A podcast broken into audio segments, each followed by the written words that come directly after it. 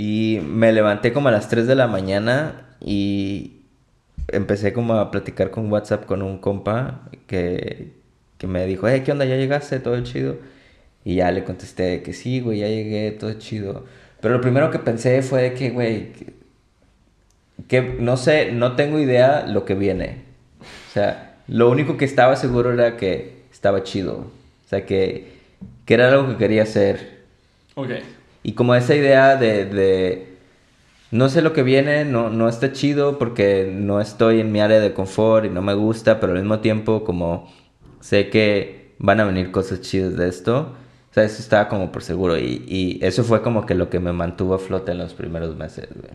Y si mantienes como la, la, mente abierta, la neta sí, sí te ayuda. Y eso fue lo que me ayudó un chingo. O sea, cada día estaba descubriendo algo nuevo de, de la, la, ciudad y luego empecé a platicar con mis roomies y ya después me empecé a hacer como muy amigos de mis roomies y luego empecé a conocer mucha gente interesante en, esta, en, este, en, en este espacio de estudiantes.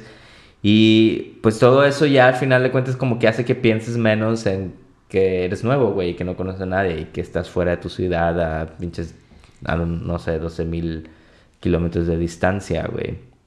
O sea, ¿qué tan random? O sea, se me hizo ran súper random. ¿Qué hace una persona específicamente de mi colonia, ¿sabes? De mi casa, con mi historia, haciendo sí, aquí en un lugar claro, tan güey. random? Sí, también sentí lo mismo, güey. O sea, es como de, ¿qué, qué haces? O sea, a nadie le importa. Exacto, güey, sí. Y es sí, como de- Sí, sí, exactamente, sentí lo, lo mismo, güey. Como, como, si, como si una mano gigante me hubiera agarrado así de, de, de, de mi casa, o sea, ni siquiera de México, de mi casa, me hubiera puesto en otro lugar súper random. ¿Sabes? Como cuando perdías un juguete en el parque.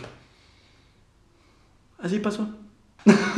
Y pues se no- perdió y ya no lo encontré. Ya, no sé, así. Y ahora Como está en Alemania. Esa historia, exacto. O sea, así fue como se sintió.